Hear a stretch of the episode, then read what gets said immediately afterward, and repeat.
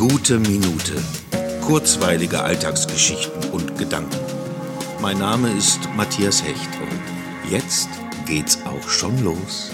Heute ist Premierentag. Das ist immer ein aufregendes Ereignis, wenn etwas zum ersten Mal einem Publikum gezeigt wird, nachdem man Wochen daran gearbeitet hat.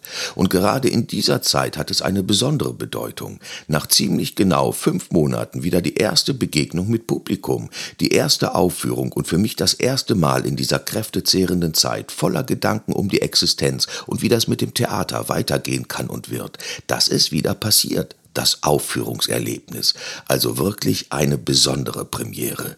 Apropos Premiere, ich hatte es ja schon erwähnt. Am 18. August feiert die gute Minute die 150. Episode. Dafür wünsche ich mir von euch eine eigene gute Minute, die ihr mir per E-Mail bis zum 17. August zusenden könnt. Die E-Mail-Adresse steht in der Episodenbeschreibung. Wagt es, versucht euch daran und werdet Teil der Jubiläumsausgabe der 150. Episode.